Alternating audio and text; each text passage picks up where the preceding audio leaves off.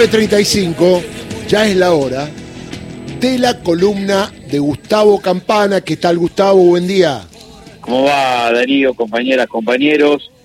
La verdad que había dos temas que eran prioritarios, sobre todo para, para el perfil que siempre tiene este, este ratito editorial. Por un lado, la investigación que promete el Fondo Monetario Internacional para para los próximos días, eh, en virtud de comenzar a contarnos a nosotros y a los 180 países que son miembros, que ponen la guita, para lo que fue el mayor préstamo del Fondo Monetario Internacional en toda su historia. El 61% del dinero que el fondo tiene girando en todo el planeta se lo prestaron a, a Mauricio Macri por orden de Trump para que pueda ganar una, una elección.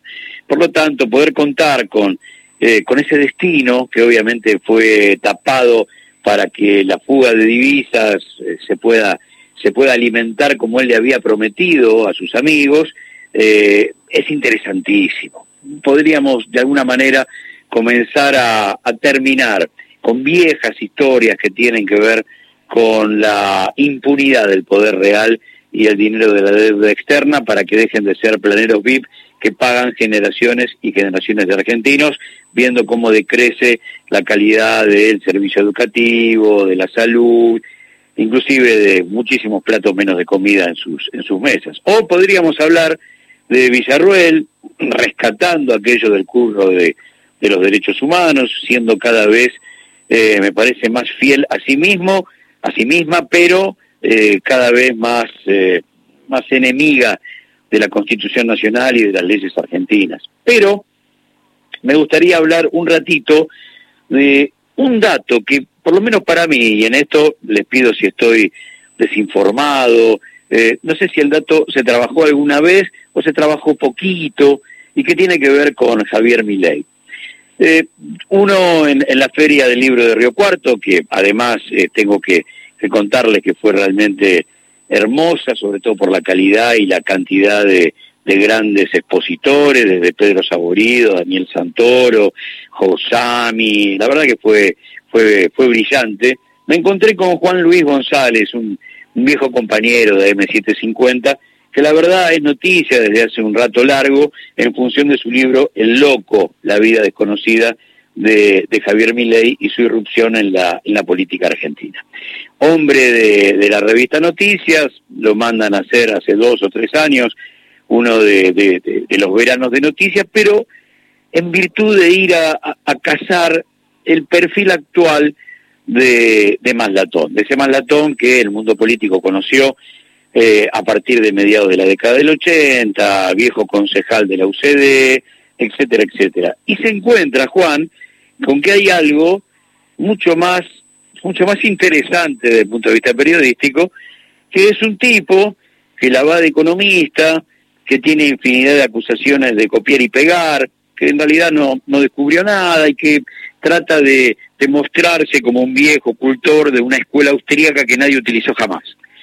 Y empieza a ver todas las, las delicias de la vida conyugal, como diría Sui Generis, de la interna de, del tipo. Y cuando él empieza a darse cuenta que el personaje quiere ser público, al estilo de lo que de lo que diría Santiago O'Donnell, ¿no? Alguna vez, eh, ningún personaje que quiera ser público, sin menos un presidente de la nación o un pretendido presidente de la nación, tiene vida privada, ¿no? Eso es discutible, lo que ustedes quieran, pero hay un montón de rasgos muy fuertes de la vida privada de esos personajes que afectan a, casi 50 millones de habitantes. ¿Por qué? Porque está casi como en su ADN este, ciertas cosas, ¿no? Como el hecho, por ejemplo, de pasarlo todo por un Excel y ver en esto de maximizar eh, ganancias o pérdidas, si la, si la cosa suma o resta. En eso mete educación pública, salud pública, que obviamente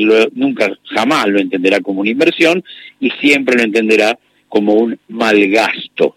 Bueno, hay un dato que es interesantísimo, vuelvo al principio de lo que les comentaba, porque una vez terminada su charla, nos quedamos hablando sobre ¿y qué no entró en el libro? ¿No?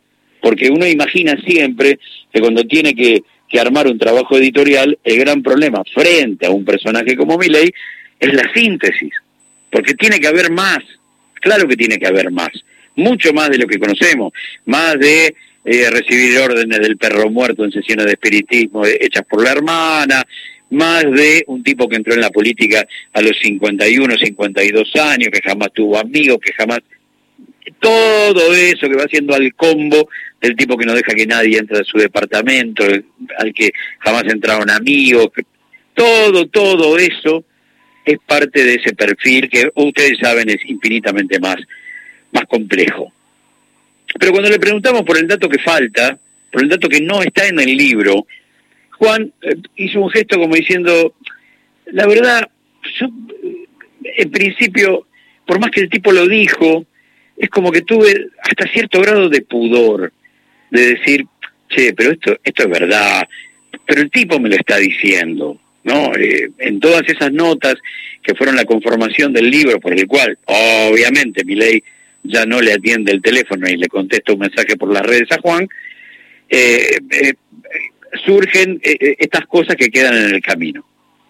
Y el dato que para mí es importantísimo, dentro de todos, ninguno es ninguno es menor, ninguno es menor, le dice, vos sabés que el tipo se jacta de ser el máximo consumidor de prostitución del planeta. Digo, ¿cómo Juan? Me dice, sí, sí, sí, lleva un, un cuaderno donde anota cada una de esas relaciones fortuitas, algunas son más este más estables, con siempre con prostitutas en función de entender que en el costo beneficio es infinitamente más barato el pago de sexo que la relación este digamos eh, en el marco de un matrimonio, de una pareja, de una de cualquier relación de convivencia es mucho más barato me quedo seguramente como se quedaron ustedes, le digo, Juan, ¿de qué estamos hablando? Me dice, de eso. Es exactamente esto lo que te estoy diciendo. Que me gustaría que alguno de los periodistas que él recibe, a mí ya no me recibe más, se lo pregunte.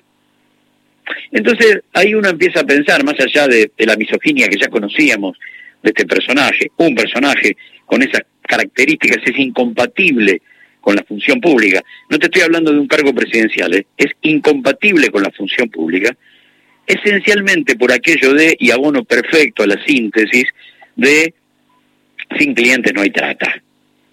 Entonces, ¿cómo puedo esperar un, un trabajo? Mira vos, este es el tipo que viene por el Ministerio de la Mujer, por ejemplo. Eh, ¿Cómo puedo esperar un laburo que termine con la trata de quien se jacta de ser el principal consumidor de prostitución del planeta. Listo, se acabó, no hay forma, no hay forma.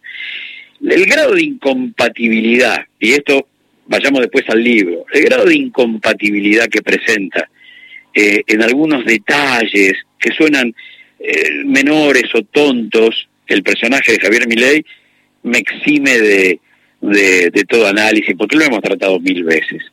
Pero cuando vas al detalle, el libro lo que tiene es eso, ¿no? El detalle del mano a mano, del cara a cara, eh, y, poder encontrar ahí ciertas cositas que no se, qué yo, no se, no parecen tan, tan groseras dentro de las groserías mayúsculas que hemos visto del tipo a través de los medios de comunicación. Pero esta me sorprendió, me sorprendió y mucho, ¿no? Y quiero decirle a, a, Mariana que hicimos como un intercambio de, datos y yo le pasé lo del anime japonés de, del loco de la motosierra para que encuentre allí, no lo podía creer Juan, no podía creerlo. Cuando lo vio decía, pero este tipo es claro, ahora yo, yo puedo conectar todo lo que sé de él para entender que él es un enorme copy-paste, porque lo han hecho en tres oportunidades, con tres este, posiciones económicas, que fueron a buscarlas y eran copy-paste de tres presentaciones, este, qué sé yo, más o menos eh, muy conocidas en algunos casos, sobre todo de Milton Friedman, y, fundamentalmente aquella porque es un diálogo con un estudiante norteamericano donde el estudiante le plantea la, la, posibilidad de la educación pública y, y ahí es donde mi, eh, mi, ley saca aquello de no hay nada no hay nada gratis siempre alguien tiene que pagar bueno, esa es una frase de Milton Friedman y un copy-paste perfecto, eh, y la encontraron dos o tres, y el tipo nunca recula frente a algo tan, tan, pero eh, tan claro, tan explícito, eh, donde no queda ninguna duda, es un copy-paste perfecto. Así que eh, me gustaría, un poco como cierre, me gustaría que algunos de los periodistas con los que él habla, porque obviamente hace un rato largo que está eligiendo con, con quién hablar, solamente va a algunos reportajes donde hay fiestas de cumpleaños y no hay repreguntas, para que aparezca esto de, che, ¿es cierto que te jactás de ser el máximo consumidor de prostitución del planeta? ¿Es cierto que tenés en un cuaderno cada una de las ocasiones donde contrataste una prostituta? Y de ahí en adelante, che, ¿qué pensás de la trata? ¿Es cierto que sin clientes no hay trata? ¿Es cierto que vos dependés de la trata? ¿Es cierto que vos pensás que en el costo-beneficio es mucho más barato tener relaciones sexuales de esta naturaleza en lugar de tener una, una pareja estable? Me encantaría. Algunos podrán pensar, eh, pero es la vida privada. Insisto con lo de Santiago Donel. No hay vida privada en quien quiera ser presidente de la nación sobre todo y fundamentalmente porque afecta de manera directa y muy profunda algunos intereses de manera sectorial y otros de manera general.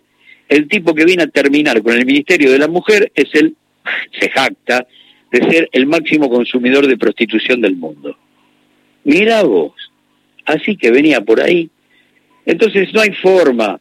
Cada vez que escarbas en la olla siempre hay algo más. Mi ley es una enorme cebolla a la que le sacas una capa y todos los días aparece una nueva. Me gustaría, Darío, que alguien haga la pregunta que no le podemos hacer nosotros.